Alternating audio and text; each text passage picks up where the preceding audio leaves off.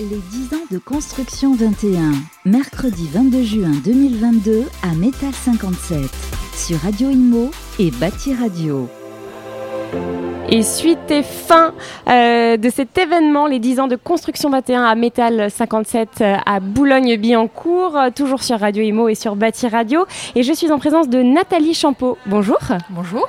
Alors, manager marketing digital building chez Schneider Electric.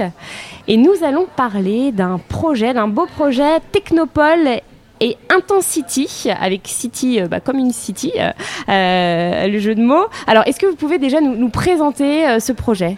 Oui, donc en fait, euh, Technopole et Intensity, ce sont deux bâtiments, deux bureaux de Schneider Electric France, qui sont situés à Grenoble, qui accueillent donc des collaborateurs de Schneider.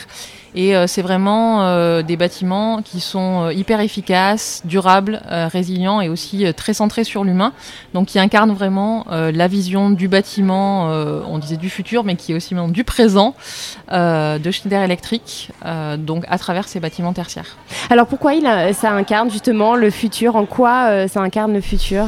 Donc ce sont deux bâtiments. Donc Technopole, euh, c'est un bâtiment qui a été rénové, Oui. euh, donc en rétrofit, et Intensity, c'est un nouveau bâtiment qui a été construit, qui a euh, pris euh, le parti euh, et l'expérience de Technopole.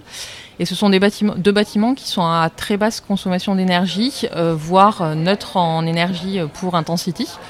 Euh, donc euh, Intensity, on a euh, une cible de consommation de 37 kWh par mètre carré par an, tous usages confondus. Ce qui est très peu.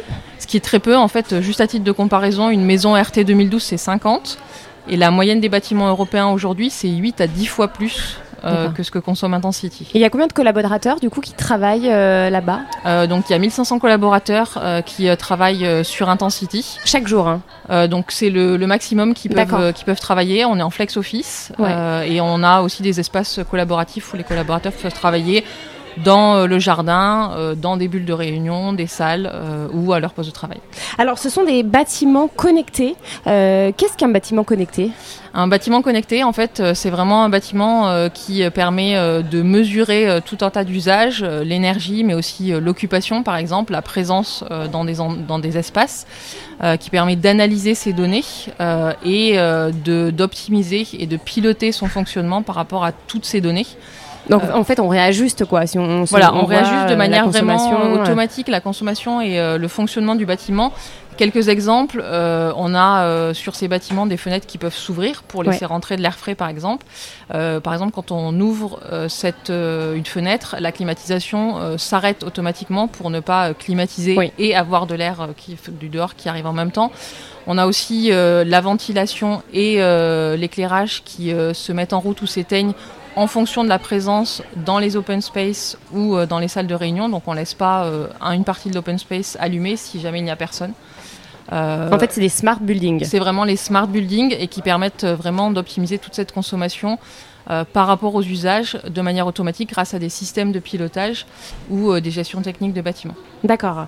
Et euh, alors du coup, toutes ces technologies, justement, est-ce qu'on peut les... Alors c'est des bâtiments connectés, hein. est-ce que ces technologies sont facilement adaptables à d'autres bâtiments? Est-ce que c'est possible de, de, de, de rendre des bâtiments connectés quand ce n'en est pas un à la base?